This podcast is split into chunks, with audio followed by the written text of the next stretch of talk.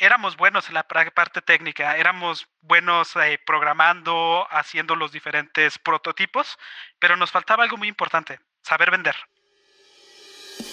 Bienvenidos a su podcast favorito de la semana, Aerospace Podcast, donde hablaremos acerca de tecnología e innovación en la industria aeroespacial, creando los cimientos para llevar a México al espacio.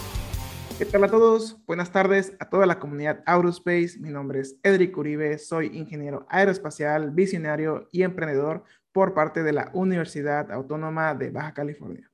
Formo parte de un grupo de profesionistas fundadores de Aerospace Cluster, liderando los más increíbles proyectos que llevarán a México al espacio.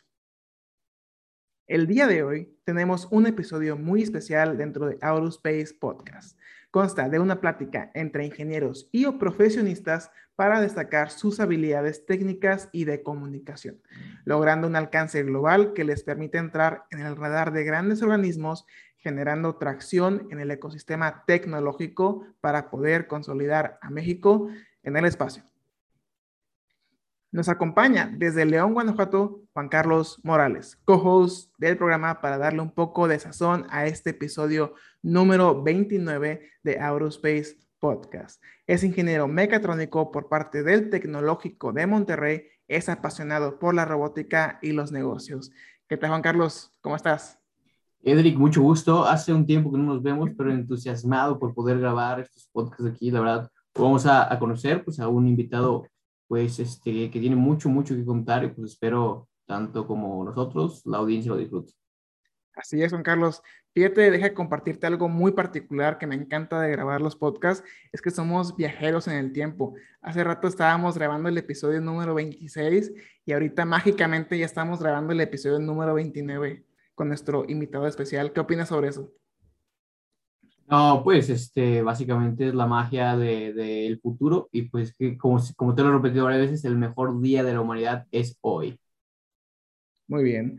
También nos acompaña desde Querétaro Luis Fernando Gómez Monroy, co-host también de este programa para darle un poco de sazón a este episodio número 29 de Aerospace Podcast. Es próximo a egresar de la carrera de Ingeniería Aeronáutica por la Universidad Aeronáutica en Querétaro y también es líder dentro de la plataforma de Aerospace News. ¿Qué tal Luis? ¿Cómo estás?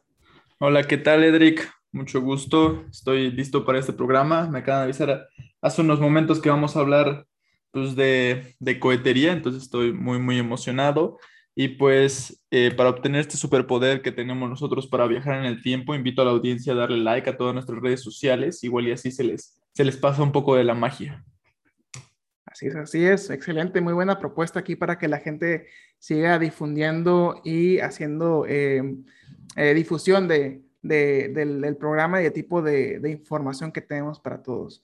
Primero que nada, agradeciendo a todos nuestros colaboradores de este programa y a nuestros aliados estratégicos, como lo es el Clúster Aeroespacial de Baja California, por prestarnos las instalaciones para grabar y a la UABC por ser pionera en temas aeroespaciales en México.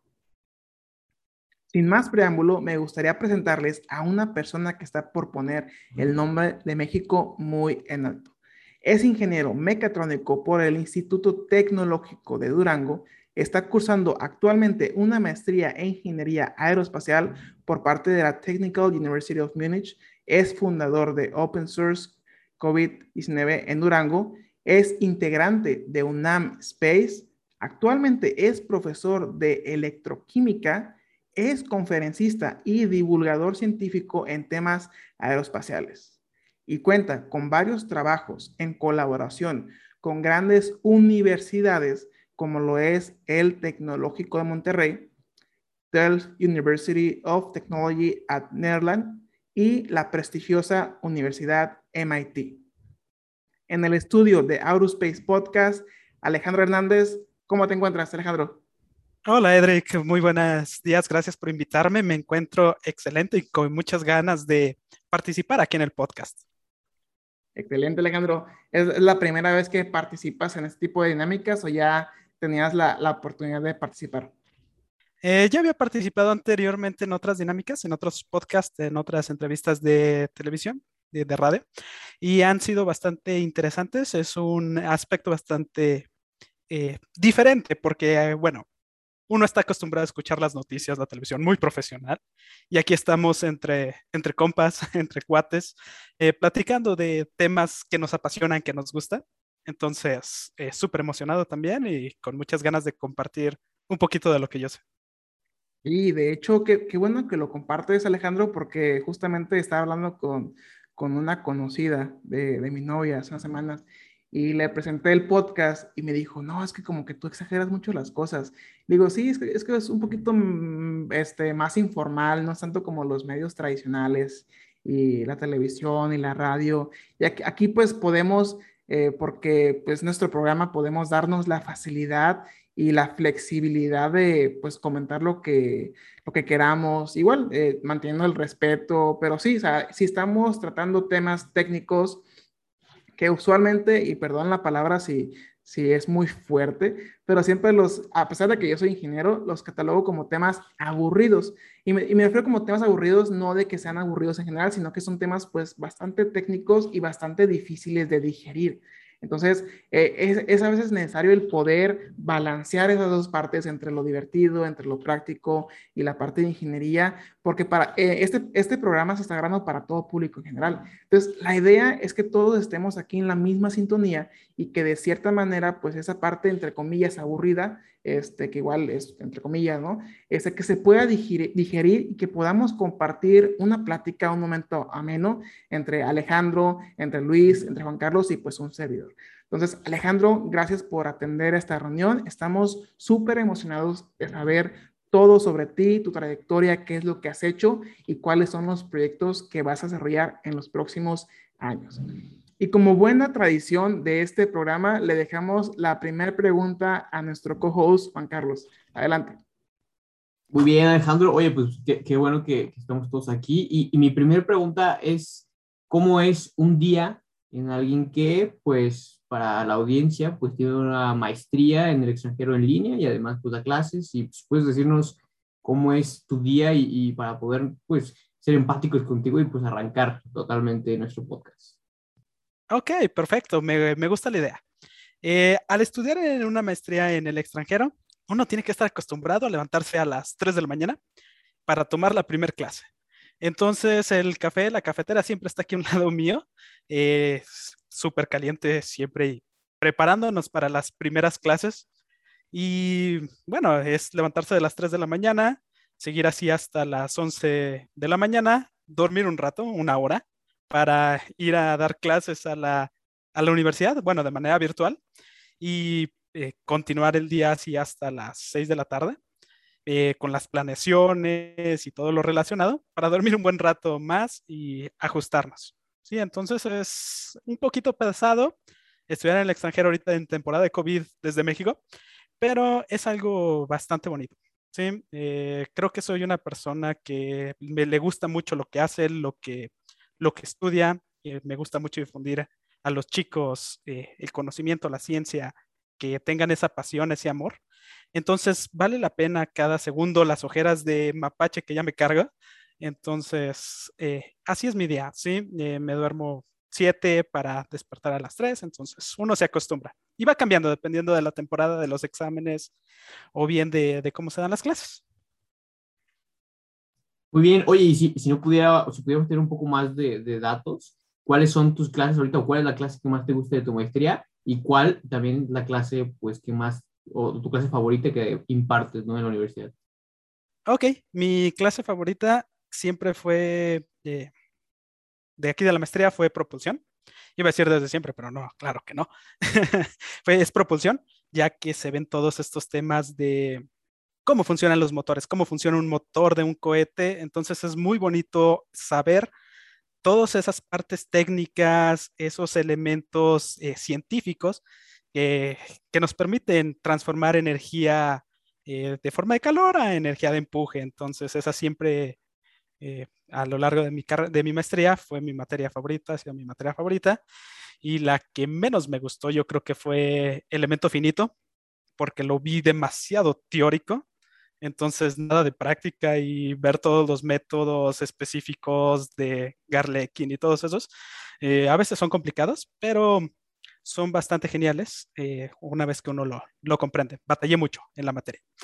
pero aprendí también bastante. De las materias que doy en electroquímica, yo eh, odiaba la química, bueno, no la odiaba, no era mi materia favorita y al final es a lo que me estoy dedicando, propulsión, combustión, es química, la base es química y bueno, todos estos elementos los he aprendido por la necesidad y ha sido algo bastante bonito. Eh, ahorita estoy enamorado de la química, yo me consideraba una persona de física, pero creo que es importante tener ese balance. Muy bien, muchas gracias. Creo que nos das un panorama completo de pues cuál es tu carrera, tu profesión actual y, y pues sí.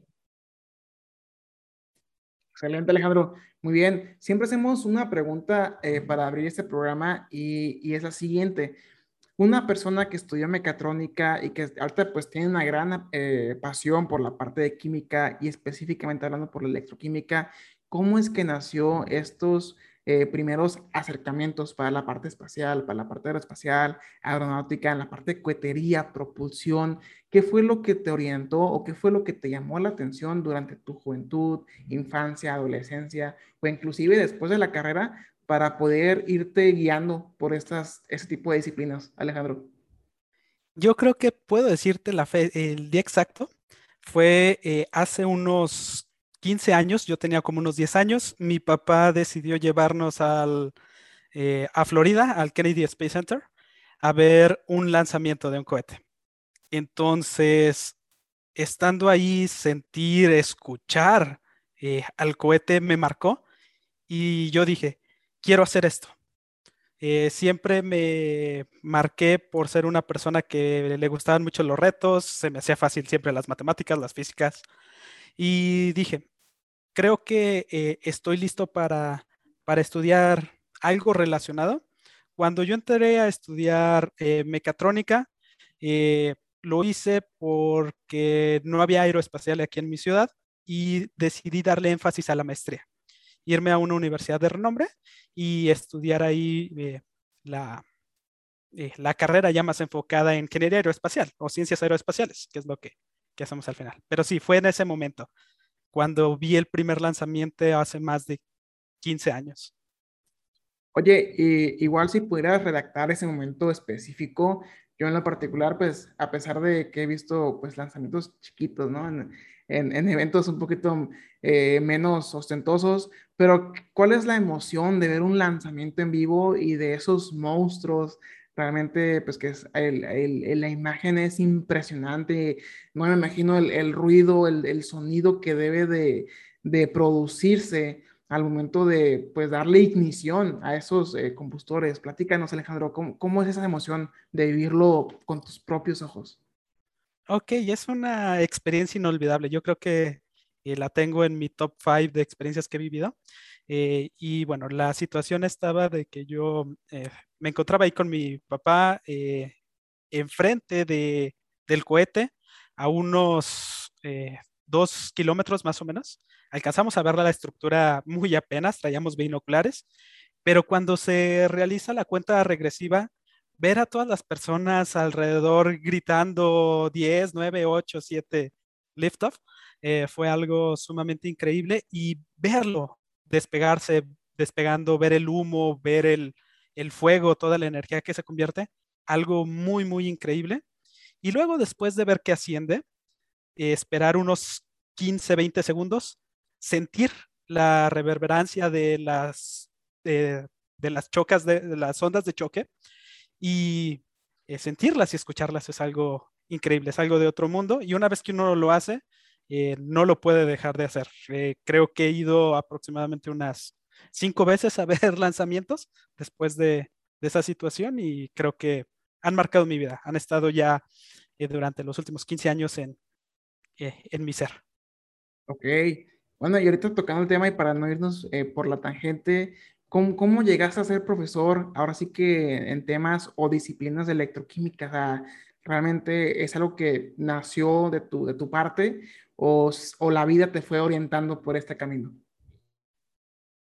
Este sí fue una relación eh, de la propia vida. Yo cuando salí de la carrera, eh, adelanté materias, salí como un año antes que mis compañeros y yo dije, yo me voy a hacer la maestría ya o ya.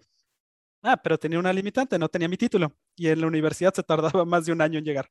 Entonces eh, me acerqué a la preparatoria donde había estudiado, que era la Prepatec, y con los profesores les dije, bueno, acabo de salir, de egresar, no sé si exista la oportunidad de dar alguna clase para ganar sustento y poder pagar la maestría. Eh, me dicen que sí y empiezo dando clases de matemáticas y de estadística. Duro un año haciendo esto, me voy a Singapur a empezar parte de mis estudios y de mi preparación como ingeniero eh, aeroespacial. Y bueno, llega la pandemia y tengo que regresar a México. Ya estando aquí en México, eh, decido eh, aplicar a las universidades y me dan la oportunidad de dar clases en la Facultad de Ciencias Químicas de la Universidad Juárez del Estado de Durango. esto por mi perfil que había desarrollado en la maestría que se enfocaba mucho en la parte química, eh, principalmente con los elementos de propulsión y de eh, combustión. Entonces, parte de esta experiencia que yo obtengo en mis estudios previos son los que me permiten eh, dar esta, esta materia y pues pasarle la información a los chicos.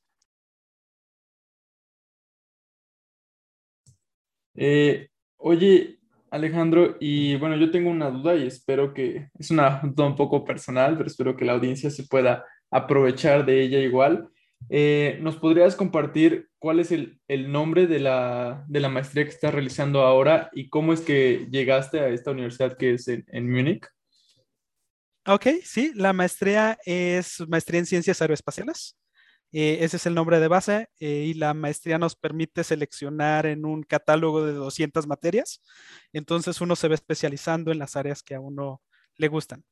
Yo llegué a Alemania, eh, a Múnich, principalmente porque era, es el país donde yo quiero vivir. Desde que tenía unos 15 años empecé a estudiar alemán, me fui preparando, un idioma bastante complicado, para ser honestos, honesto, llevo 10 años, eh, no lo domino, pero esto me permitió eh, conocer los elementos, hice mis investigaciones y bueno, la universidad se encuentra en el top 50 de mejores universidades del mundo y la mejor de Alemania, entonces digo, bueno, creo que ese es mi lugar. Tienen la maestría que a mí me gusta. En su momento no la tenían en inglés, puro alemán, pero tenían una opción de hacer estudios previos en Singapur que es como me voy allá, y posteriormente pues se hace el intercambio y, y pues eh, me traslado a, a España a preparar todos mis eh, elementos para empezar la maestría y empieza la pandemia y tengo que regresar a México. Pero bueno, todas las clases de manera virtual. Y tú tomas esto como, bueno, ya nos, nos estabas comentando que es el, lugar donde quieres vivir, pero tomas esta oportunidad también para poder estar eh, en México para realizar algunos proyectos, para poder estar con tu familia, para poder hacer diferentes cosas que te ha permitido la pandemia. Eh, ¿cómo, ¿cómo, tomaste la pandemia? ¿Cómo la aprovechaste? Y eh, bueno, ya imaginando cosas, ¿qué, hubiera, ¿qué hubieras hecho si no hubiera pasado? ¿Hubieras simplemente continuado con tu maestría y te hubieras quedado ya, ya directamente? Ok, bastante interesante la pregunta. sí me afectó bastante lo de la pandemia. Primeramente yo estaba muy enojado. Dije, oh, ¿cómo es posible que ya estando tan cerca, estando en Madrid, no pueda moverme a Múnich para empezar mi, maestría? Entonces, regresarme aquí fue algo que sí me afectó eh, personalmente los primeros meses, pero dije, bueno, tengo esta energía, eh, este conocimiento que adquirí, quiero aplicarlo aquí a, a México y es cuando empiezo a trabajar en un proyecto que se llama Open Source COVID-19, en el cual, eh, bueno, ya culminó. Y en este lo que hicimos fue que desarrollamos dispositivos médicos para suplantar o para poder ayudar a los doctores durante la, pandemia. Eh, ya ven que estaba la escasez de cubrebocas, no había caretas, los eh, cubículos para hacer la intubación no existían, entonces empezamos por ahí. Y bueno, ese fue uno de los elementos que me permitió desarrollarme. Eh, otro es que conocí a un grupo de ciencias, me incorporé a un grupo de ciencias que se llama eh, Cazadores de Estrellas Durango, los cuales les encanta mucho la difusión de ciencia y coincidimos con muchos elementos y gustos, de los cuales eh, ahora soy un miembro y me siento, muy, orgulloso de lo mismo. Trabajos de cuetería aquí en, en Durango, lo mismo de que me permitió hacer también, eh, dar clases en la universidad y en las preparatorias, eh, que doy en dos. Y creo que me ha ayudado bastante. Ah, como les dije, al principio estaba muy, muy triste por no irme, pero creo que ahora lo valoro un poco más. Estoy con mi familia, eh, estoy aquí con, con las personas que han estado aquí toda mi vida eh, conocí a, mi novia, entonces son elementos que me han permitido mantenerme bien y disfrutar eh, eh, la estancia aquí en México. Oye, Alejandro, yo tengo una pregunta muy particular, hablando de tu carrera de base, que es la ingeniería mecatrónica. más o menos, ¿cuál es el camino correcto o qué es lo que has encontrado para poder combinar estas dos disciplinas, que es la parte mecatrónica y la parte aeroespacial. Y para toda la gente que escucha este episodio número 29 con Alejandro, pues aquí estamos muy emocionados por tenerlo en el programa.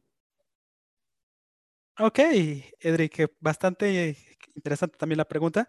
Y creo que la mecatrónica, uno de sus pilares fundamentales es la automatización. Ya sabemos que para vehículos espaciales, para aviones, la automatización es algo que ha venido a cambiar eh, la partida. Desde el final de la Segunda Guerra Mundial ya teníamos los primeros pilotos automáticos, eh, ya teníamos los sistemas de eh, actuación a través del el sistema fly-by-wire y todos estos procesos que se han utilizado para para el espacio han estado muy conectadas. Por ejemplo, en el área de propulsión, necesitamos el control para manejar todas las válvulas, saber cuáles son los momentos de quemado precisos, eh, saber cuáles son las temperaturas óptimas a las que debemos de quemar nuestro combustible en las diferentes etapas, diferentes altitudes. Y es un proceso en el que utilizamos la automatización, los elementos mecánicos, eléctricos y sistemas, hay todo mezclado para, para hacerla. Entonces, no está tan perdida de lo que es la ingeniería aeroespacial. Ok, ok. Sí, casi siempre tratamos de en este programa hacer ese híbrido, ¿no? Eh, igual ahorita hay, me imagino, quiero pensar, más o menos dentro de las estadísticas que hemos manejado en, Spotify y en Anchor, eh, te arroja valores del tipo de audiencia que usualmente te escucha. Eh, un porcentaje son hombres, un porcentaje son mujeres, pero algo que sí identificamos es que la media o el rango de edades que la audiencia nos escucha es de 23 a 27 años. Y esto, si no mal recuerdo, creo que es un 53%. Y ya de ahí, pues, trabaja como un diagrama, ¿no? De, de esas de, de, hoy ni me acuerdo el nombre, no quiero quedar mal. Pero es, es, como de las estadísticas, ¿no? El, el diagrama, el, el, principal, no creo cómo. De, ¿De Gauss? La campana de Gauss. Ah, la campana de Gauss, correcto.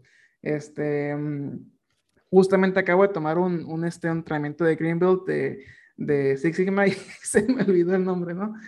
Este, pero sí, específicamente mi, mi comentario va a que esperemos que la gente que esté en ese rango de edad o inclusive em, el, la muestra que esté antes, no sé, de los 16 a los 20 años, que tomen como referencia a todos nuestros invitados y que de cierta manera, en lugar de que busquen algo en mecatrónica, que ya le tiren a lo aeroespacial. ¿Sabes qué? Voy a estudiar mecatrónica para desarrollar el próximo aeronave piloto, o eh, eh, ¿cómo, ¿cómo, se diría? Eh, pues sí, piloto, ¿no? O sea, autopiloto se podrá llamar, este, y de cierta manera, pues tratar de desarrollar otros mecanismos. Inclusive la parte de robótica también entraría en la noticia de, de Elon Musk, ¿no? O sea, la parte de inteligencia artificial, los, los, este, esos como droides o robots que se están desarrollando ¿Sí, sí supiste sobre, sobre esa noticia, este, Alejandro?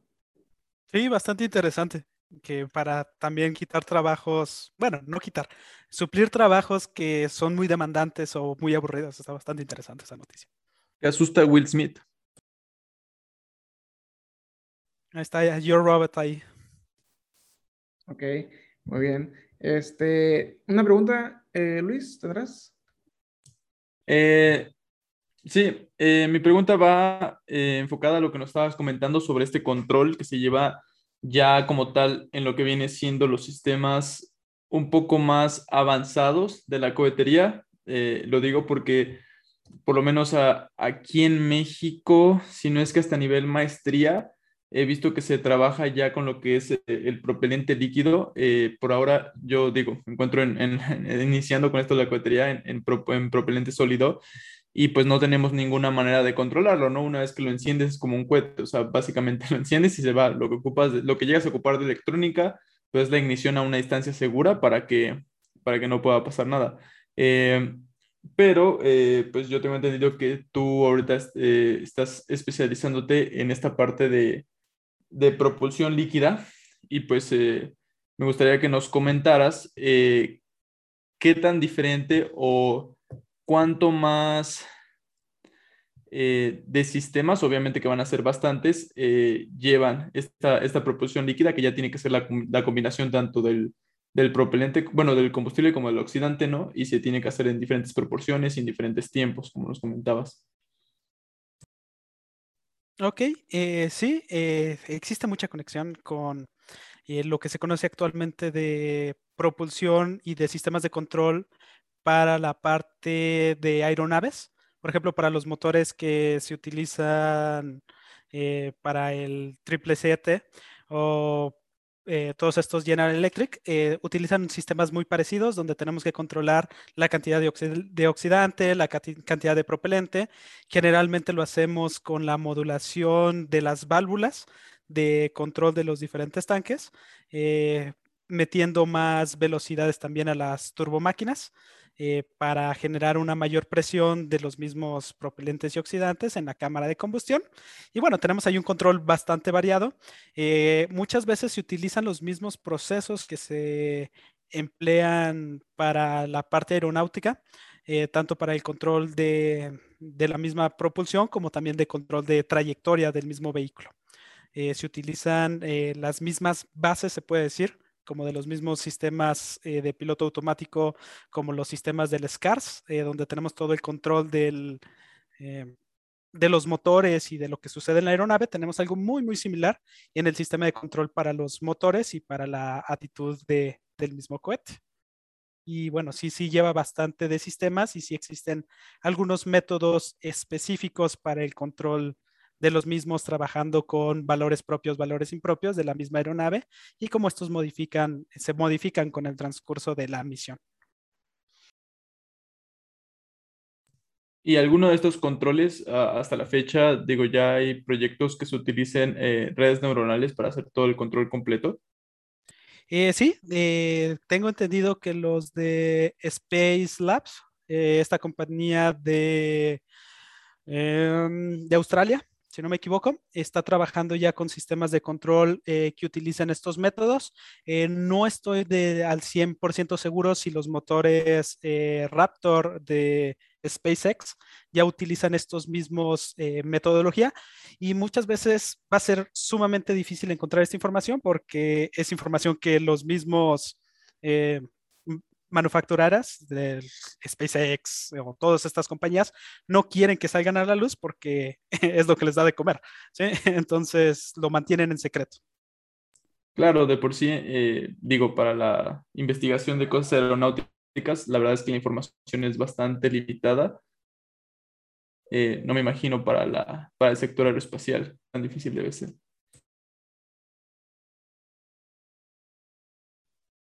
Sí, y así lo, así lo es. Eh, y bueno, México tenemos una limitante que, por ejemplo, no pertenecemos a la OTAN, lo que limita mucha de la información que nosotros podemos obtener para aeronaves y para sistemas de cohetería.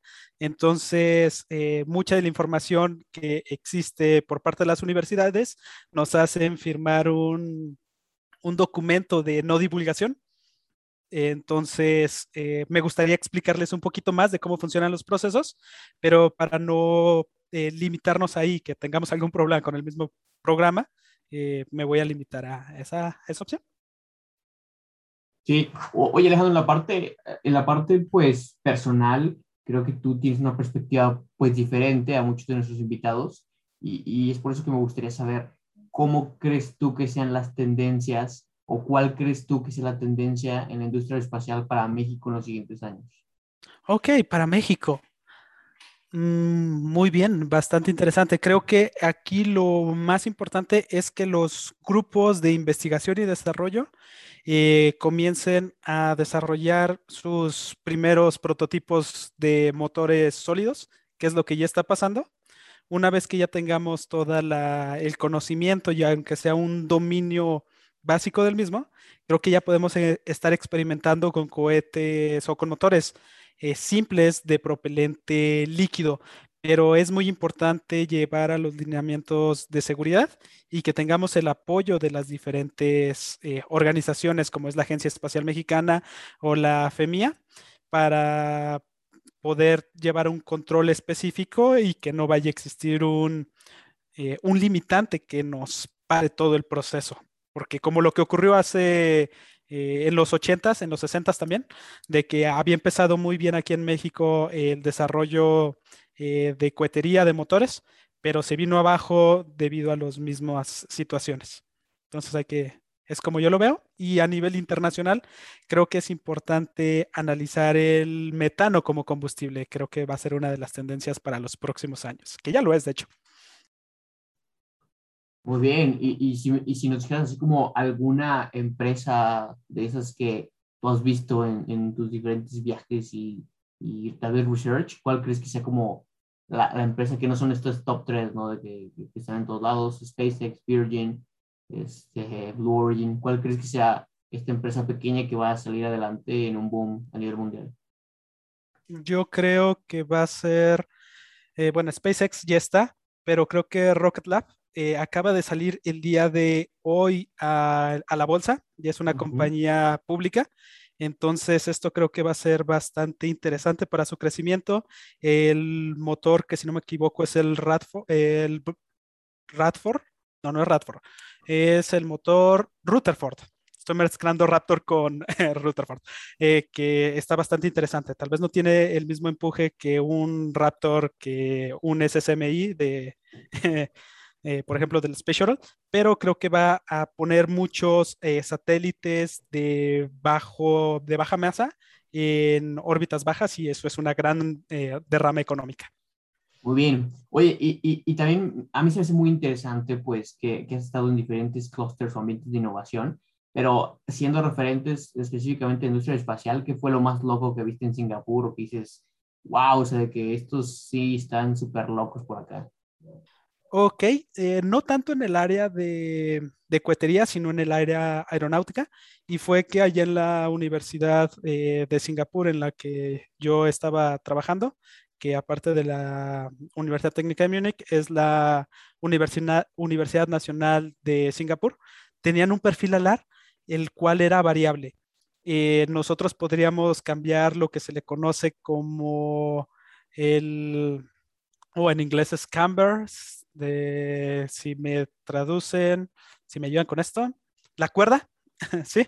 La cuerda aerodinámica podía cambiar dependiendo de los diferentes regímenes de vuelo. Entonces esto es bastante eh, interesante ya que el arrastre aerodinámico se reduce muchísimo y no solo puede ayudar para los aviones, sino que también para las mismas aletas de control de los mismos vehículos espaciales. Eh, tiene, tiene una gran aplicación en esa área. Fíjate que no lo, no lo encontré, pero voy a seguir investigando. Sí, ahí luego les paso el video. De hecho, lo tienen con una canción de, de música clásica que se ve muy padre. Ok, muy bien. excelente. A ver, cerré mis notitas. Toda esa parte se va a editar, no te preocupes, Alex. ¿eh? Ah, aquí estás. Ok, Alejandro, muy bien. Fíjate que dentro de, las, eh, de los temas que nos enviaste por correo eh, para darle seguimiento a este programa, hay una que dice mentor de proyectos en el International Space Apps Challenge NASA 2020. ¿En qué consiste este, este reto en particular? ¿Cómo te enteraste? Exactamente qué es lo que haces y vaya, qué tipo de proyectos son los que realizan. Ok, perfecto. Eh, sirve que le hago publicidad. Eh, este es un evento que organiza la, misma NASA y lo hace de manera internacional. tiene diferentes eh, sedes en todo el mundo. Tiene sedes aquí en México, yo sé que hay en la Ciudad de México, en Guadalajara, en Durango tenemos una sede. Y bueno, el concurso de esto, de este tipo, es que no importa tu rama, eh, tú puedes participar y generar un proyecto en el cual utilices la misma tecnología, las bases de datos de la NASA, para desarrollar diferentes tipos de proyectos, que son muy diversos. Van de desarrollos tecnológicos. Me acuerdo, por ejemplo, del año pasado que unos chicos estaban desarrollando un robot para eh, evitar las EVA, eh, e Extravehicular Activities, esas caminatas aeroespaciales que hacen los astronautas. Eh, había otros que, por ejemplo, tenían que hacer una mascota para niños eh, que identificara la NASA. Había otros para el manejo de, eh, de las imágenes satelitales para identificar diferentes problemas naturales de una zona. Entonces, es muy variada. Y bueno, aquí mi tarea fue trabajar como mentor, en el cual yo les di algunos consejos a los chicos de por dónde podían ir investigando. Eh, yo estaba en el área tecnológica, entonces, por ejemplo, los chicos que estaban realizando los robots, les dije, eh, les di algunas sugerencias de los materiales que podían utilizar o algunas características para sus diseños. Okay. Y anteriormente tú ya habías eh, participado en este programa, fue la primera vez que estuviste como mentor. Esta fue la primera vez que estuve como mentor.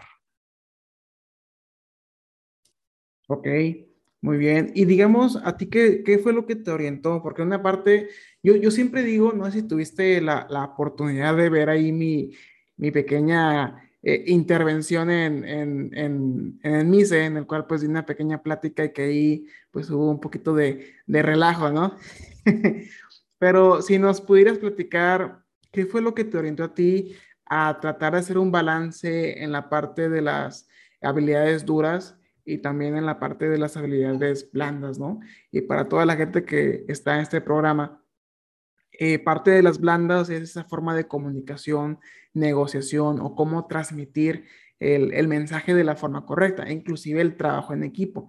Y yo creo que, em, y hablo por la mayoría de los ingenieros, que no desarrollamos estas habilidades eh, no porque no podamos, simplemente a veces eh, eh, la misma universidad o nuestro mismo perfil ya de, años, pues por ser personas un poquito más introvertidas en, general, pues no se da tanto a esta parte. Entonces, a ti en lo particular, ¿cómo es que se te fue dando el hecho de transformar esa información, esa, esa parte técnica y tratar de poder hacer, hacer esta parte tan bonita que es compartirla con el ser humano?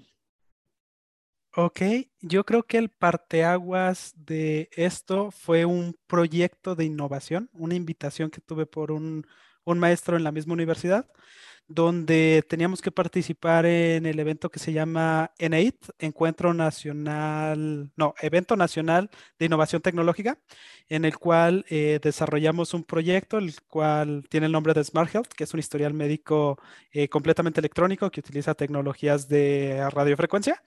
Y bueno, en este éramos buenos en la parte técnica, éramos buenos eh, programando, haciendo los diferentes prototipos, pero nos faltaba algo muy importante, saber vender. Entonces, eh, una de las iniciativas que traía el mismo tecnológico era generar diferentes tipos de talleres en los cuales nos enseñaron a, a vender, a platicar en frente de un público, a estar generando un pitch frente a inversionistas y eh, no solo esto, sino también de la parte económica, eh, ver cómo funciona todo el sistema para la evaluación de proyectos y cómo generar eh, predicciones de mercado que sean reales y que sean rentables y sobre todo que sean llamativas para los inversionistas para saber si funciona. Nos fue muy bien en este proyecto, de hecho fuimos ganadores de, dicho evento y bueno, esto también nos abrió mucho las puertas para posteriores em, certificaciones, evaluaciones, estar frente a inversionistas, eh, presentarlo frente a directores de, Intel, eh, entre otras eh, acciones del mismo proyecto. Y creo que es muy importante que todos los ingenieros llevemos esto. Eh, tal vez no lo vamos a ver en la universidad, pero si podemos tomar a lo mejor un diplomado en emprendedurismo de, o de ventas, creo que sería muy, muy bueno porque siempre vamos a estar vendiendo, estamos vendiendo nuestro trabajo, nuestro tiempo, que es lo, más valioso. Entonces es importante hacerlo de la manera más fructífera posible y que sea beneficioso para nosotros mismos. Ok, sí, totalmente de acuerdo contigo, Alejandro. Yo creo que el hecho de poder combinar estas dos ramas, que es la parte de comunicación y la parte de ingeniería, hacen a una persona, aparte de mucho más culta, el, el poder transmitir las cosas de forma correcta y el poder hacer uso de todos sus conocimientos. Yo siempre he dicho que de qué te sirve darle tanto a la talacha, a los libros, si lo dejas únicamente personal, ¿no? Entonces, esto ayuda y hace un parteaguas para que otras personas se inspiren y creen también proyectos como los que tú estás haciendo actualmente, Alejandro. Eh, también eh, nos comentabas hace rato, dentro de la plática detrás de, cámaras, que formas de varios grupos de UNAM Space y cazadores de, de estrellas por parte de Durango. Si nos pudieras eh, platicar y en orden, no sé qué ocurrió primero, pero básicamente, ¿por qué decidiste entrar a estos grupos académicos y qué es lo que hacen en, en, en, gran, gran rasgo, Alex? Ok, perfecto. Eh, primeramente, eh, a inicios de la pandemia, yo me incorporé a UNAM Space, donde estuve trabajando como sublíder del área de mecánica y también en el área de comunicaciones. Ahí estuvimos trabajando hasta inicios de este año eh, con la creación de un rover y bueno, posterior a esto, eh, por cuestiones de horarios, eh, yo ya no he tenido tanto acercamiento con el grupo. Sin embargo, bueno, de repente nos conectamos y tenemos ahí comunicación con los mismos. Eh, por otra parte, en relación a Cazadores de Estrellas, yo lo conocí un poco, lo conocí antes y me invitaron a dar una charla de propulsión espacial. esta Xochitl Silvestre y a partir de esto, eh, pues desarrollé ahí una afinidad con el grupo, eh, tanto así que una de las, eh, de las fundadoras es mi novia, no es, no es Och, es Andrea, que a lo mejor la tendrán en otro programa por aquí. Y a partir de aquí, pues desarrollamos varios proyectos, como es uno de cohetería en el que fuimos al... allá en Misa y eh, básicamente por la certificación, porque queremos llevar más certificaciones al centro del país, más al centro del país, a Durango, y eh, otros proyectos también como es eh, la creación de un rover, donde, bueno, les ayudo como asesor de algunos de los temas y en algunas de las ocasiones como ingeniero de sistemas del mismo, del mismo proyecto. Oye, y ahorita que lo mencionas, eh, que vinieron acá al, evento de MICE y para toda la gente que no pudo asistir o que para bien o para mal o por X o Y razón no se enteraron de este super mega evento masivo de cohetería, si nos pudieras redactar por tu propia experiencia y, y ahora sí que en, en, en vivo e indirecto, eh, en qué consistió, qué fue lo que desarrollaste y cuál fue su, su, eh, sus comentarios finales, su participación en este evento. Ok, perfecto. Sí, fue un evento eh, sumamente increíble porque ver a tantos jóvenes con ideas de desarrollar ingeniería aeroespacial, ingeniería de cohetes, es algo que realmente me emocionó. Verlos con esa pasión, trayendo ahí sus cohetes, sus motores fabricados, estar en las ponencias que estaban eh, enfocadas al área espacial eh, fue algo bastante genial, fue una experiencia muy, muy divertida. Y bueno, ya estando ahí en Laguna Salada, fue una experiencia también increíble, aunque estábamos ahí a una temperatura de 45, 46 grados centígrados, nos estamos ahí eh, achicharrando. Eh, valió mucho la pena, ya que ver nuestros cohetes volar fue algo increíble, incluso los cohetes que no volaron, se aprendió muchísimo y fue algo muy, muy genial. Eh, nosotros como equipo de cazadores llevamos cuatro cohetes para certificación de Trípoli.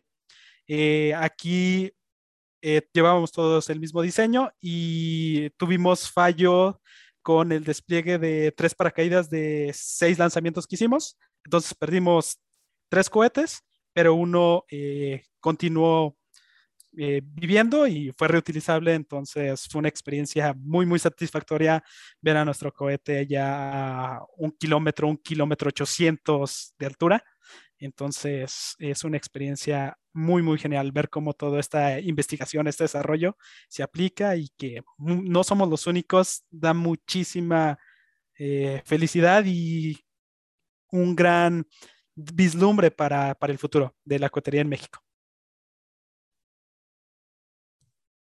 Oye, Alejandro, ahorita eh, me puse a checar un poquito la página de, de Cazadores de Estrellas y me encontré con la publicación de la plática que, que hiciste justamente y vi que era de, pues, básicamente del método de líneas características y cómo se aplica para el diseño de, de toberas, ¿no? Convergentes, divergentes.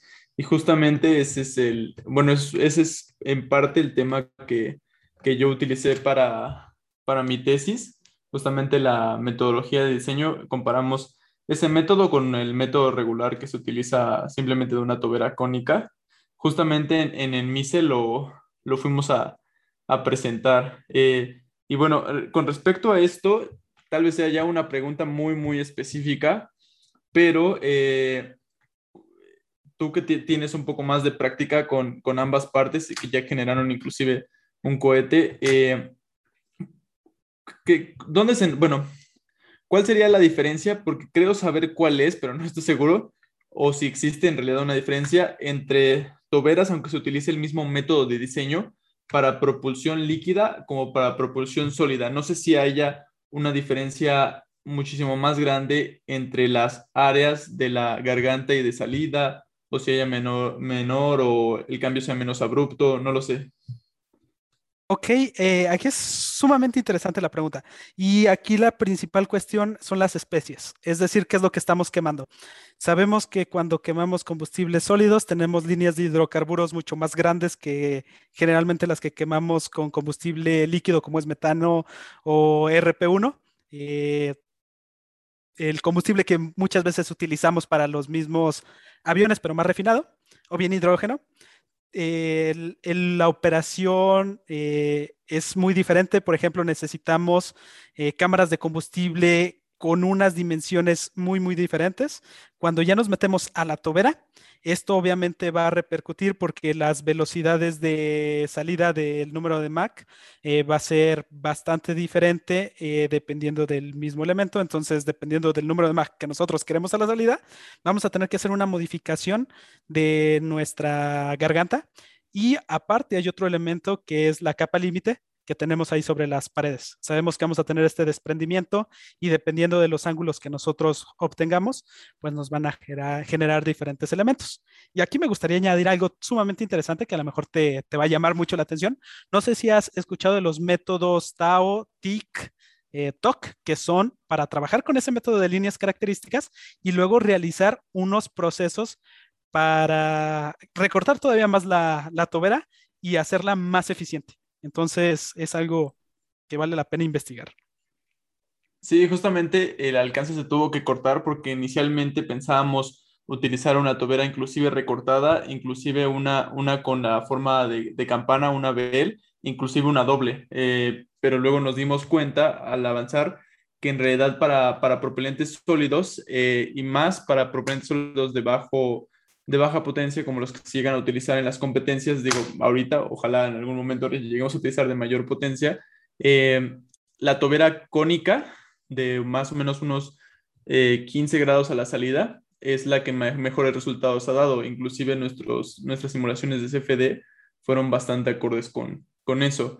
Entonces, eh, sí, es, es, sumamente interesante lo que nos comenta. Realmente yo sé que hay información, eh, justamente específicamente de este tema, yo, yo comprendo completamente lo, de lo que nos has hablado porque sí sé que hay eh, toneladas y toneladas de información atrás y, y pues muchas gracias por, por esta explicación que, que dice. No, es un gusto, un gusto de compartir esto poquito que sé. Que sé. Y eh, aquí estuvo bien interesante también este diseño porque no solo trabajamos con eh, una tobera basada para, un, eh, para una cámara de combustión de un motor Merlin, sino que también hicimos un aerospike para el mismo. Entonces, aquí vimos, por ejemplo, diferentes fluctuaciones en la velocidad, dependiendo nada más de una modificación pequeña de la tobera. Y eso que me dices de que también tenías una tobera muy grande que tuviste que recortar, nosotros tuvimos ese aspecto. Hicimos una tobera eh, la cual estaba orientada para trabajar a 40 kilómetros de altura y teníamos una tobera que era de 10 metros de largo, entonces estaba gigantesca. Excelente, Alejandro. Fíjate que me llama mucho la atención el hecho de que hayas participado ya en varias universidades, como puede ser la de, la de Múnich y inclusive el, Tecnológico Monterrey. ¿Cuáles han sido este tipo de colaboraciones y cuáles son los que ahora sí que cargas con orgullo y que siempre sacas en, en cada plática? Ok, muy bien. Si hablo de la parte de aquí de las universidades de México, si hablamos del TEC de Monterrey y el Tecnológico Nacional del México, de México, eh, yo me iría por el área de innovación, que aquí es donde desarrollé un proyecto en el cual eh, me siento sumamente orgulloso, el cual es Smart Health, el historial médico electrónico, el cual ha tenido un, un alcance muy, muy bueno. Hemos ganado varios eh, premios nacionales internacionales del mismo. todavía no está implementado, pero eh, ha sido un proyecto que realmente ha sido muy satisfactorio para mí y me ha traído muchos eh, frutos y he aprendido muchísimo gracias a él. Eh, por otra parte, con la Universidad Técnica de Múnich, hemos estado trabajando en dos proyectos principales. El primero es esa presentación, por ejemplo, de las simulaciones que hicimos con el método de, el método de líneas características, eh, en el cual hicimos ahí una investigación y que se va a presentar en los próximos meses en el, uh, si no recuerdo, eh, bueno, en este Congreso de la Agencia Espacial Mexicana. Y con ACES.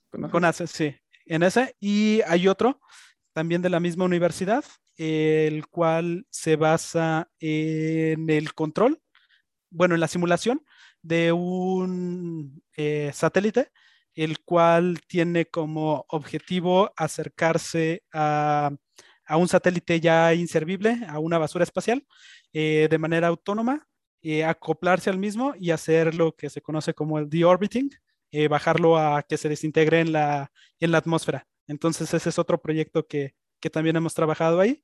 Y bueno, en los próximos meses voy a estar trabajando con, con mi tema de tesis, el cual probablemente sea de caracterización del propelante de metano para, eh, la, eh, para los próximos Ariane, es decir, restos de la Agencia Espacial Europea junto con la Universidad de Múnich y el DLR, que es eh, la Agencia Espacial Alemana. Justamente que ahorita mencionas la palabra alemán, voy a encaminar la siguiente pregunta. Hay mucha gente que nos preguntan eh, por correos eh, dentro de la parte aeroespacial, ¿qué tipo de lenguajes o qué, qué tipo de lenguajes o cuál sería la forma correcta de estudiar un determinado lenguaje, ya sea alemán, ya sea ruso, que son los, los más comunes para estudiar como tercer lengua en la parte de ingeniería? Pero tú como experiencia tú recomendarías mucho y tendrías ah, un comentario muy amplio por, por parte de, estudiar alemán. Y si es así, este, Alejandro, eh, siendo un idioma muy eh, difícil de dominar, ¿qué fue lo que te ayudó a ti a poder empezar a, a, practicarlo más y a tener un poquito más de fluidez al momento de, de ejercerlo?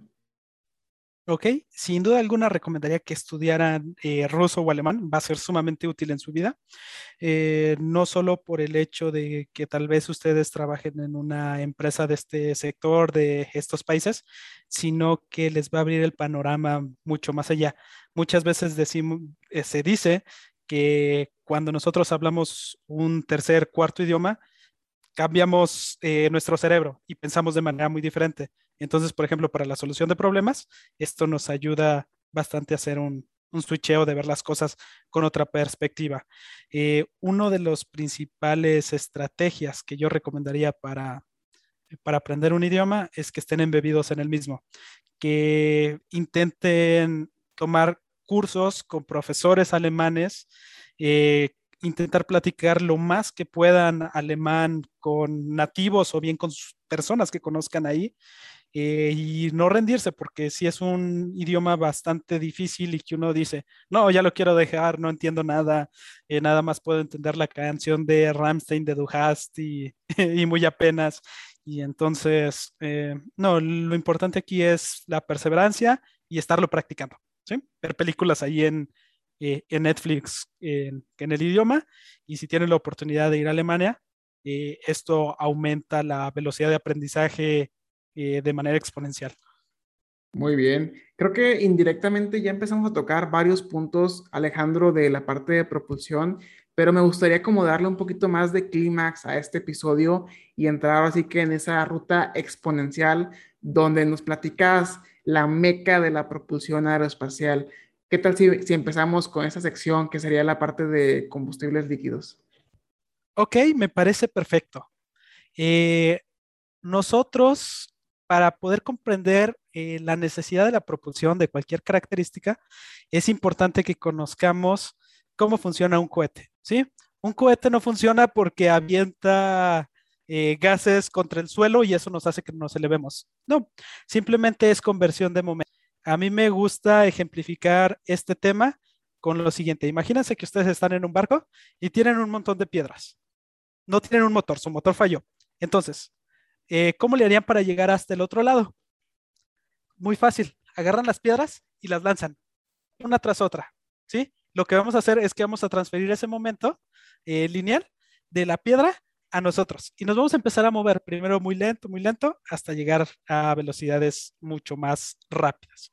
Entonces, esa es la base de un, de un motor. Nosotros vamos a aventar muchas piedras, muchas moléculas de combustible eh, y oxidante y lo que vamos a hacer es que nos vamos a empezar a mover.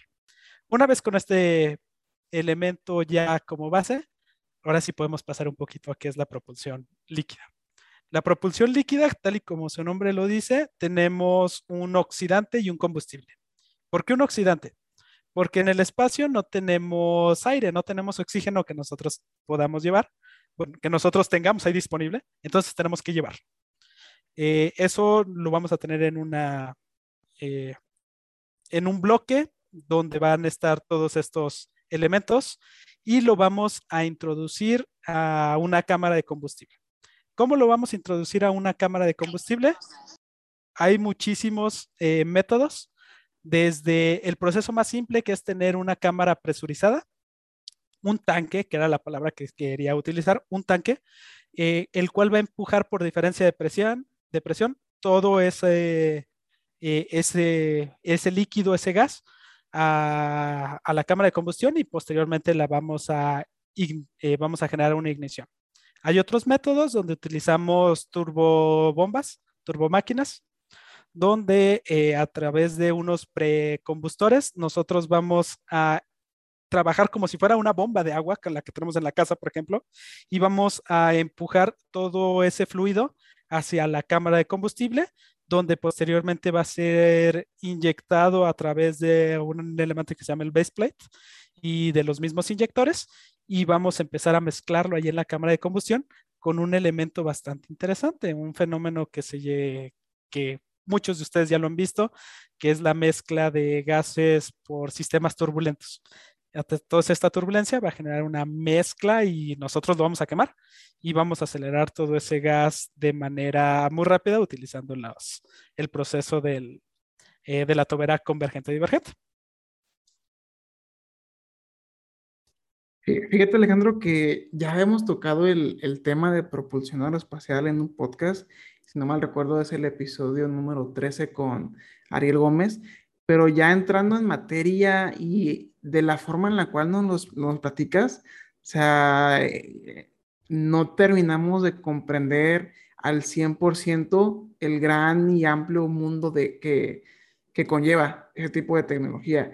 Y yo creo que el, el, lema o el dicho que se dice de, It's not rocket science, pues se lo gana y tienes el respeto porque ahorita me platicas y yo siendo propiamente ingeniero espacial, yo nunca entré eh, de lleno en la parte de propulsión y me llama la atención el saber de qué está hecho, cómo trabaja, cuál es el, el, el propio funcionamiento y las bases de que un cohete realmente despegue.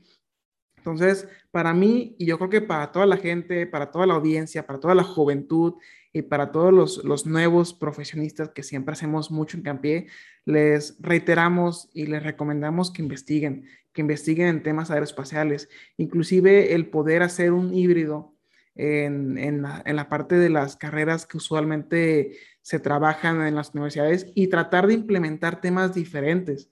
¿sí? El hecho de que estemos en una etapa donde los multimillonarios tengan como hobby el turismo espacial, pues yo creo que son pequeños indicadores, pequeños indicios que nos dicen, Edric, oye, fíjate que ahora sí el, próximo paso que es inteligencia artificial, es la parte aeroespacial y a lo mejor, no sé, realidad aumentada. Entonces, son como pequeños indicios, pequeños este, mapas de tesoro que nos deja eh, la propia vida y que te dicen, oye, prepárate porque esto aquí se viene a lo grande.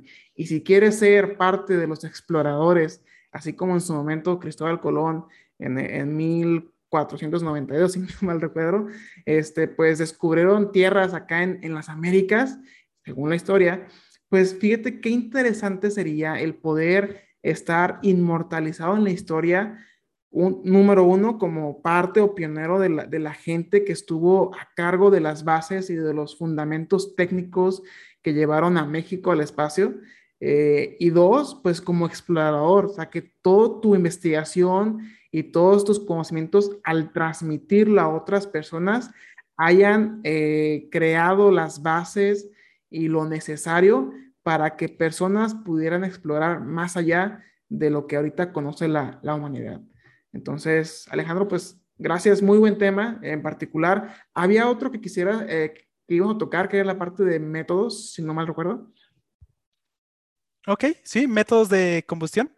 Eh, y bueno, eh, primeramente quiero decirles que esto que les dije es una mínima probada, porque lo que existe de propulsión es sumamente amplio. Hablar de propulsión líquida es hablar de una licenciatura, una maestría completa. Y bueno, yo los presento aquí nada más la introducción básica. Eh, como dice Edric, investiguen. Creo que este es el elemento básico para para todo el desarrollo eh, y su formación profesional. Y ahora sí, hablando del área de, eh, de métodos para la combustión espacial, que es uno de mis temas eh, fuertes, les voy a hablar de que para este elemento necesitamos la comprensión de muchísimos temas. Primeramente de la parte mecánica para el diseño de cámaras de combustible que tengan características eh, específicas, que, resistan presiones sumamente variables que van hasta los 500 atmósferas, temperaturas que superan los 5000 grados Kelvin, bueno, 5000 Kelvin, y que también soporten vibraciones. Entonces, un elemento principal se basa en lo mismo de estructuras, eh, para el mismo eh, creación de los eh, procesos de las cámaras de combustión. otro de los elementos es la química de, la combustión, porque hay algo que en inglés se llama chemical kinetics, que es toda la descomposición correspondiente a las mismas reacciones que ocurren dentro de la cámara de combustión. Y si les eh, ejemplifico cómo se llegan a estos elementos, eh, tendría que hablarles de química cuántica. entonces, eh, es un tema súper complicado porque hoy en día no existe un proceso que, o siguiendo esta serie de reglas, tú vas a poder eh, comprender toda la combustión que existe en un cohete. No, las especies, eh, los reactivos que se van a generar, las subespecies que se van a generar en una combustión de elementos puros que no existen, ¿sí? Van a ser eh, millares. Por ejemplo, si no, me, eh, si no mal recuerdo, para el metano son cerca de 20.000 subespecies las que se generan, eh, cerca de 30.000 eh, integración de reacciones químicas. Y bueno, si los hacemos a mano va a ser imposible. Existen varios métodos del cual, si me recuerdo, ahorita está el Red Master, que es como un software que nos ayuda, bueno, un código que nos ayuda a sacar eh, los elementos básicos y hacer una, una purga eh, para conocer un poquito de la combustión y que estos sistemas los podamos utilizar posteriormente para análisis de termofluidos a través de simulaciones. Eh, si lo metemos, por ejemplo, un análisis utilizando las ecuaciones de Navier-Stokes, eh, nosotros vamos a poder más o menos comprender un poquito de estos mismos elementos, lo que me lleva a otro elemento que, eh, que se conecta con el mismo, el cual son fluidos turbulentos. Eh, no sé si recuerdan sus clases de, de mecánica de fluidos, donde vimos diferentes métodos de transporte y vimos diferentes comportamientos caóticos dentro de los mismos fluidos. Bueno, ese es un elemento que vamos a utilizar. Eh, otro elemento es eh, eso mismo que les decía, mecánica de fluidos, porque vamos a tener elementos de transporte, vamos a tener eh, la diferente tipo de mezclado de las diferentes sustancias por convección, por difusión, por convección térmica y por muchos elementos más.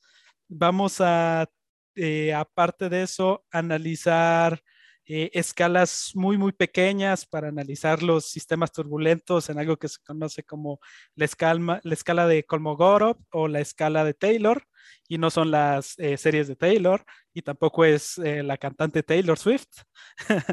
Pero esto nada más es uno de los elementos. Hay otros que ya nos basamos ahora sí con mezcla de lo que sería estadística, mecánica estadística, donde eh, trabajamos con eh, procesos de, promedios de las mismas sustancias utilizando algo que se llama eh, los medias de Fabre y otros mismos elementos. Y ahora sí, teniendo todas estas bases, todos estos elementos básicos, ya podemos meternos a los elementos o a los métodos característicos para la combustión y para la inyección. Antes de que estas cosas eh, se vuelvan más locas de lo que ya suenan, eh, quiero decirles que es una ciencia, la combustión es una ciencia bastante interesante, muy bonita, muy compleja y muy difícil, sí lo es. Eh, son muchas las variables que existen, no tenemos métodos establecidos para tener una certeza del 90% o superior de que nuestro modelo va a funcionar. Y bueno, aparte de eso hay que conocer diferentes elementos como ecuaciones de termodinámica que posteriormente vamos a emplear. Y ahora sí, esto me va a llevar a los métodos de combustión, eh, los cuales muchas veces también van a ser aplicables para la combustión de motores de combustión interna, pero vamos a ver algunas diferencias con las que se generan eh, diferentes sistemas de combustión aeroespacial, eh, trabajando con eh, fluidos que tal vez vayan de manera supersónica y que tienen otros tipos de características. Muy bien, ya hablando de los procesos de combustión, uno de los que se me vienen a la mente es la teoría de combustión basada en flamas premezcladas. Este es un proceso en el cual nosotros analizamos la combustión como si ya todo estuviera mezclado, como si el oxidante y el combustible ya se encontraran como una misma molécula y nosotros lo que vamos a analizar son diferentes componentes, como son el análisis del frente de llama, los límites de flamabilidad, eh, que nos va a decir cuál es la temperatura de autoignición de un una flama, eh, cuáles son eh, las temperaturas en lo que podemos tener un quench, que es en inglés una pérdida de la llama que se nos apague nuestro motor. Eh, vamos a analizar la energía de activación necesaria para generar ese primer, esa primera reacción química que detone todo lo demás. vamos a ver, bueno, se van a analizar análisis de ignición y también de extinción, cómo apagar nuestro motor a lo mejor eh, no bajando la, eh, la, temperatura de manera directa, sino cambiando las presiones o incluso cambiando la concentración. Es lo que se ve en este tipo de teoría, se ve en cuestiones de deflagración y de detonación, que en combustión nosotros creemos deflagración. ¿Y qué es deflagración? Quemar como en una vela. Quemar de manera controlada a velocidades eh, muy bajas. Y cuando tenemos una detonación, cuando algo explota, es porque realmente lo que está pasando es que el elemento se está quemando muy, muy rápido. Incluso eh, se categoriza en un elemento de velocidad.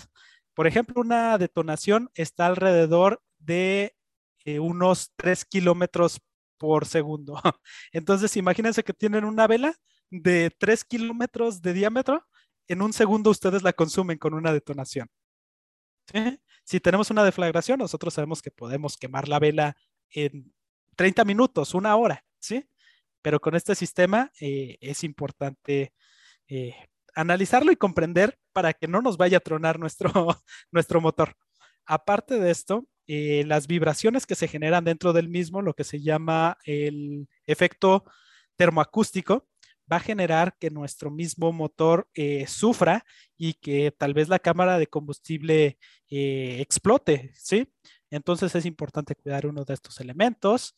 Y aparte de esto, nosotros podemos ir metiendo grados de complejidad, grados de libertad a nuestro sistema, donde tal vez ya no trabajemos con una flama premezclada. Tal vez eh, nosotros mismos vamos a analizar de la, eh, vamos a analizar la mezcla, vamos a tener que utilizar esta teoría de, eh, de turbulencia y vamos a tener que checar cómo los diferentes sistemas de convección, difusión, etcétera, eh, nos van a generar la diferente mezcla entre los mismos elementos. Y bueno, existen eh, sistemas para categorizarlo, así como existe el número de Reynolds para saber si un fluido es turbulento o laminar, así como existe el número adimensional de Mach o Mach, eh, el cual nos indica cuál es la velocidad del sonido.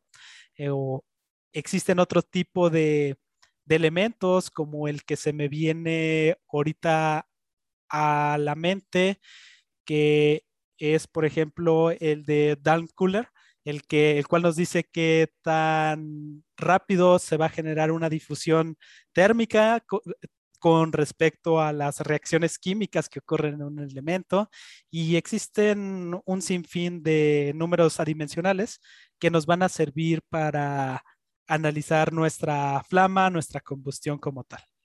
Una vez que nosotros ya hayamos definido de manera específica cómo vamos a analizar el proceso de la combustión, combustión nosotros podemos implementarlo en una simulación eh, o un experimento. En una simulación, nosotros podemos poner todos estos valores eh, para tener, por ejemplo, una simulación RANS, que los que sepan algo de termofluidos, de simulación de termofluidos, saben que son las ecuaciones de Navier-Stokes, eh, pero de su manera de promedios. Entonces aquí lo podemos meter, podemos poner algunas características y podemos agregarle ese elemento de las reacciones químicas. Aparte de esto, nosotros lo podemos meter, por ejemplo, a un LES, que es un Large Eddy Simulation, o a un DNS, Direct eh, Stock Simulation, en donde nosotros metemos todas las ecuaciones así y nos van a generar eh, resultados muy, muy precisos y que son hermosos de ver, pero que son casi imposibles para un mortal hacerlo. Se necesitan supercomputadoras e incluso para hacer una simulación intermedia, eh, necesitamos un nivel de cómputo extremadamente gigantesco. ¿sí? Y bueno, aparte de esto existen muchísimos modelos más, como son de láminas que chocan entre sí, eh, láminas que se desprenden, eh, algo que se conoce como el flamelet también. Y bueno, si nos metemos a otra parte, que es lo de eh, la inyección del mismo combustible, es otro mundo. Pues estoy bastante impresionado Alejandro, de todos los conocimientos. O sea, lo dices de una manera como si comieras esto todos los días y no dudo que lo hagas. Entonces, queremos agradecerte y, extender un agradecimiento eh, por aceptar la invitación y para poder compartir con toda la audiencia, eh, darle difusión y la difusión de la manera correcta, ¿no? De la parte de, de propulsión aeroespacial.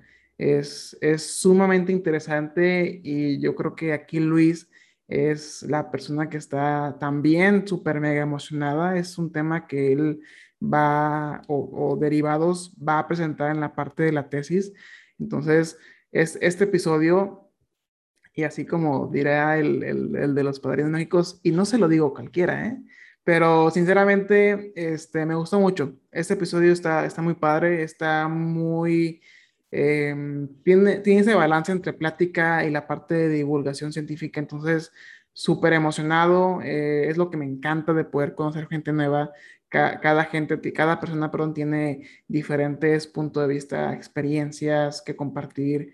Y el hecho de que mm, eh, personas de todas las edades te estén escuchando ahorita, Alex, pues indica que tu nivel de experiencia y tu nivel de, de expertise han llegado a otro nivel. Entonces, antes de poder pasar con la sección favorita de Juan Carlos, que son las preguntas rápidas, alguien, eh, ya sea Luis eh, Fernando o Juan Carlos, tendrá alguna pregunta final, ya sea del aspecto técnico o algo un poquito más laborioso, chicos.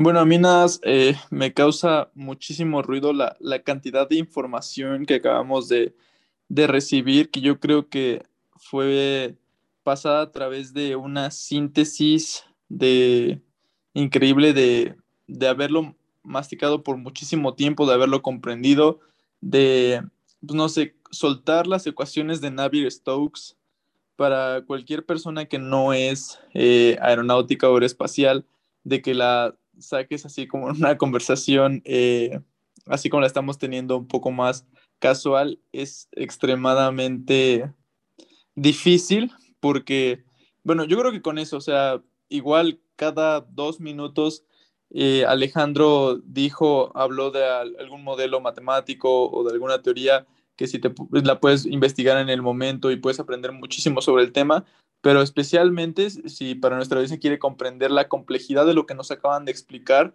si simplemente buscan las ecuaciones de Navier-Stokes, eh, no sé, en su, en su parte cilíndrica o, esférica o, como las quieran buscar y, se dan cuenta de, de lo complejo que es para describir el flujo y cómo además de eso van varias cosas más, pues, pues ahí está, ahí está la invitación. Y pues realmente yo creo que fuimos muy, muy afortunados de tener a alguien eh, con ese nivel de expertise del tema que, que nos ha eh, compartido un poquito de lo que, de lo que ha estado haciendo y, y pues de lo, en lo que más se siente seguro, ¿no? Que siempre es, es bueno eh, escuchar a alguien hablar de lo que le gusta es básicamente como estar viendo a un jugador profesional en, el pico de su carrera jugando su deporte. Así es, Luis. Y para toda la gente que nos ha estado acompañando en este episodio número 29 con Alejandro Hernández, eh, te invitamos cordialmente a seguir nuestras redes sociales en Facebook. Nos puedes encontrar como Aurospace, arroba Aurospace, Aurospace Cluster, Ignition, Podcast, News. Tenemos diferentes unidades de negocio en las cuales, pues afortunadamente tenemos la posibilidad de conectar con muchas personas.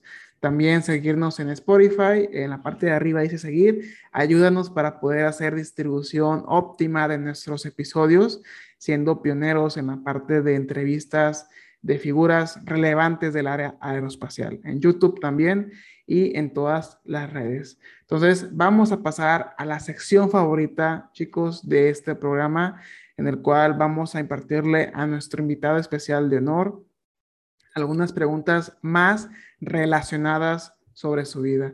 Voy a hacer la primera, Alejandro, ¿cuál es tu comida favorita? Uy, mi comida favorita, yo diría que la lasaña. Muy buena, pero ¿cuál todas? Ya hay, también hay como los géneros, hay de todo. Ah, pues la de mi mamá. la que más extraña cuando no está afuera. Claro, claro. Eh, sí, no, eh, que es la tradicional, la que está hecha con eh, carne molida, las hojas de la misma lasaña y vino tinto. Ya. Oye, ¿cuál sería tu, tu videojuego con el cual disfrutas comerte esa lasaña? Muy bien, no vieron aquí, pero le acabo de apuntar el videojuego, un casco de Halo. Ese es mi videojuego favorito. Eh, lo jugaba desde que salió el Xbox original. Ya. Eh, entonces me sé todas las, toda la historia, la misión de la biblioteca de Halo 1 de, de pie a pa. Oye, ¿tú crees que desde que inició la franquicia ha ido en descenso o en ascenso? Yo creo que tuvo sus años dorados. eh, Halo 3, Halo Reach, juegos de excelencia. Un Uy, Halo Reach. Muy bueno, muy bueno. y ya en los eh, últimos años ha bajado un poco la calidad, pero aún así lo sigo, lo sigo disfrutando. Jugaba ahí Halo 5 cuando salió con, con un clan y, y espero hacerlo con el Halo Infinite que, que salga pronto, que sale el Muy 8 de diciembre. Muy bien. Oye, y ahora sí que jugando acá con tus audífonos de gamer y co- comiendo tu lasaña, ¿cuál es esa canción que disfrutas acá en los, en los comerciales? Ok, esa es una pregunta diferente. Bueno, diferente, más bien un poco directa. A ver, ¿cuál será? ¿Cuál es una canción que disfrutes o que guste de recomendar a la audiencia que te apasione y digas que con esta canción voy a, a darle con todo en el Halo? No, pues tendría que ser el mismo soundtrack del mismo Halo. Está la de la canción mm, del Halo 2, esta que, que toca Martin O'Donnell con guitarra eléctrica y que se vuelve uno locote con esa. Creo que es una de, de las favoritas y bueno, una de mis canciones eh, favoritas, yo creo que sería mm, las preguntas más difíciles, ¿verdad? Te puedo responder todo lo demás menos esto. Eh, no, no tengo, no te puedo decir ahorita. Muy bien, Habla, habla de Navier Stokes como si nada, pero se traba en, en su canción favorita. ¿verdad?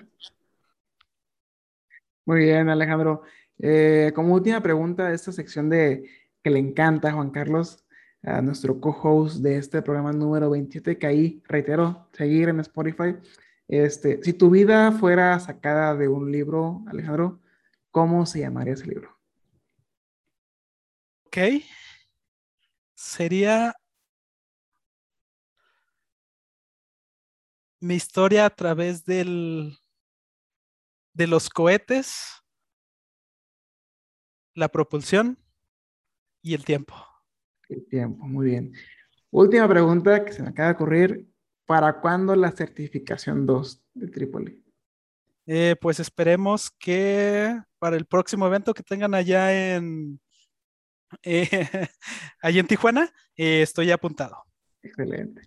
Muy bien. Adelante, Juan Carlos. Oye, no, sí, ¿qué, qué episodio hemos tenido, eh, Alejandro? Oye, la verdad, a mí también se me ocurrió una, una pregunta y aprovechando pues que no solo eres ingeniero mecatrónico, sino también pues, tienes este lado geek, me gustaría saber si tienes algún mito favorito de los Mythbusters, los cazadores de mitos. Así que digas, cuando vi esto en Discovery Channel a los 10 años, mi mito favorito fue este. Si no tienes, pues bueno, no, pero yo creo que sí tienes tener uno. Así que te impactó más. Sí, Chini, sí me sacaste mis mitos geeks incluso. Eh, me acuerdo mucho de este mito donde era de una de las escenas de Star Wars, donde eh, abrían a uno de estos, no es un banta, uno de estos animales que, que estaban en Hood, en el desierto congelado, y checaban a ver si era posible sobrevivir Ah, claro. en el planeta congelado. Sí, es muy bueno, ¿no? Creo que Sí. todavía estaba, eran, eran los, los, los co-stars, ¿no? Los de Granny Mahara y todos ellos. Sí. Oye, muy bien. Oye, nosotros tenemos una, una dinámica ya muy especial en la parte del podcast, que es la quiniela de Our Space Podcast. Entonces, la pregunta es, ¿cuándo crees tú, Alejandro, que el humano pise Marte? Mes y año. Ok. Junio del 2025. ¿Y, y, y qué te hace pensar que, que ya estamos a punto, no? Porque eso quiere decir que ya, ya hay alguien que ya tiene casi el contrato, ¿no? Si dices 2025. Sí, por el gran desarrollo que ha habido con este Starship de Elon Musk.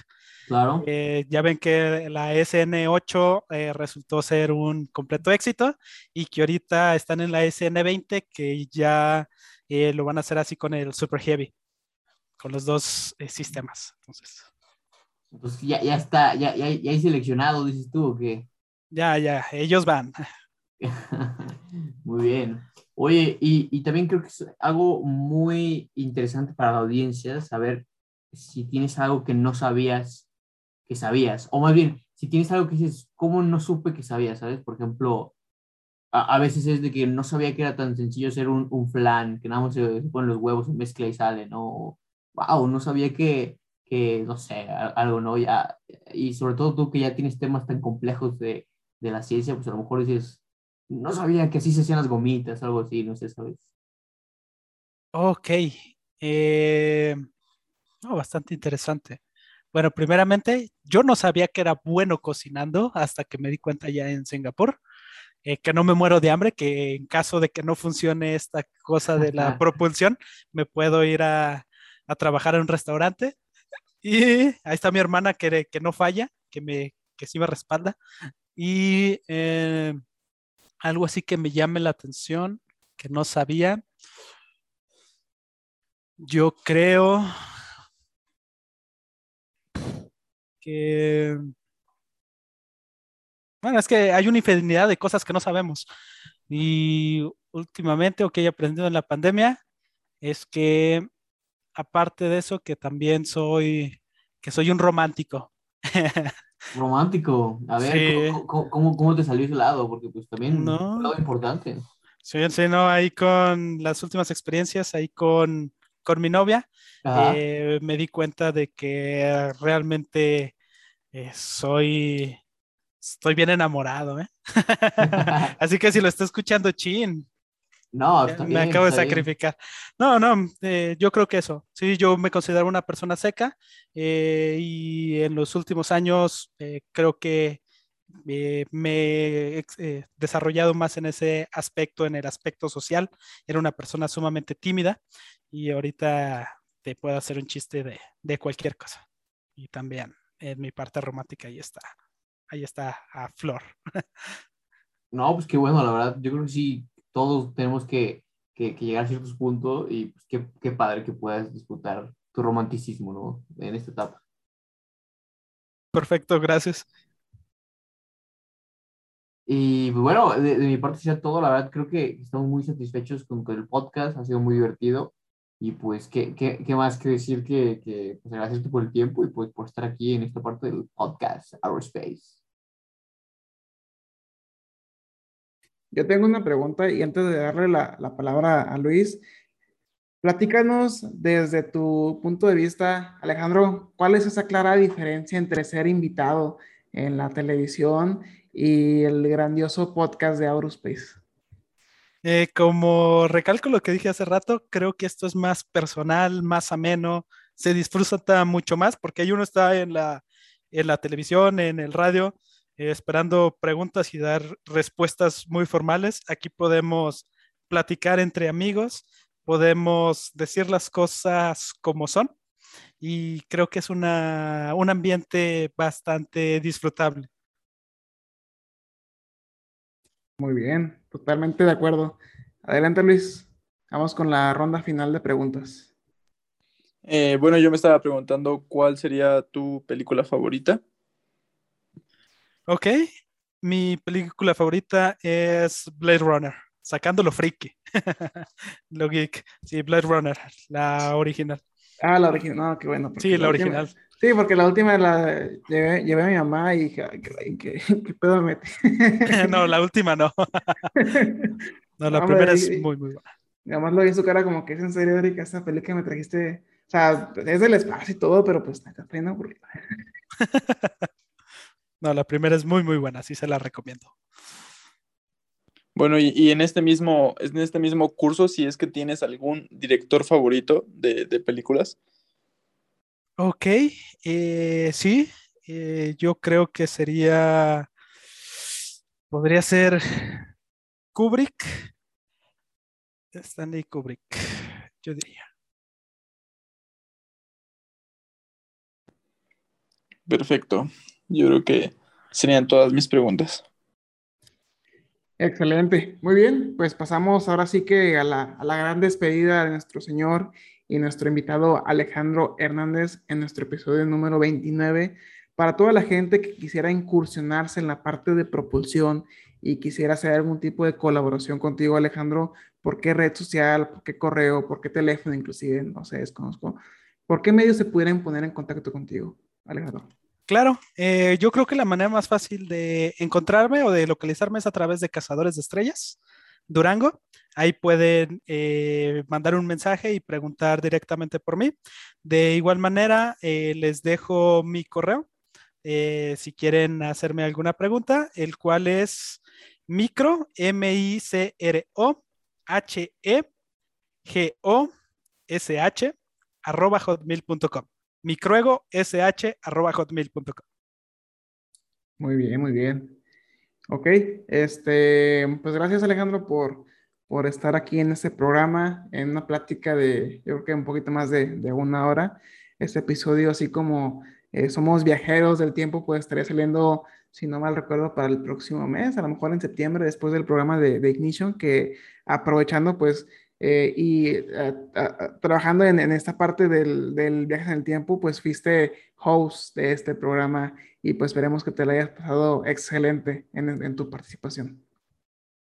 No, muchísimas gracias por la invitación. Todo un placer de estar aquí acompañándolos y espero que en futuras ocasiones se pueda repetir. Muy bien, igual chicos, este, para dejarlo muy bien en claro, síganos en las redes sociales, Facebook, YouTube, Spotify, eh, inclusive en, Apple Podcast, ahí tenemos los podcasts, los mismos que escuchas aquí en Facebook. Ahí puedes estar en, en regando las plantitas, en el tráfico, puedes estar dormido en tu hamaca favorita, escuchando los grandiosos podcasts donde traemos a las figuras más importantes y más relevantes de la industria y tecnología aeroespacial que van a llevar a México al espacio. Pues Alejandro, gracias nuevamente y reitero, gracias, gracias por estar aquí. Chicos, ¿algún comentario final para nuestro invitado? No, pues de nuevo remarcar, eh, agradecer el tiempo y pues mucha suerte en tu maestría y tus metas, Alejandro. Nos estaremos por ahí viendo. No, pues este ha sido un, un episodio, la verdad es que muy, muy entretenido, muy, muy interesante. Este, pues Alejandro, que, que ya tiene su maestría, da clases, yo no dudo que, que con su amor por Halo lo estemos viendo luego en los, en los esports, en los, en los juegos acá de, de, profesional. Y pues, este, pues muchísimas gracias por habernos acompañado. Muchísimas gracias a ustedes, fue todo un placer. Gracias por escucharnos. Si te gustó este episodio, compártenos en redes sociales. Encuéntranos como Aurospace Technology Cluster. Te esperamos en la siguiente edición. Hasta la próxima.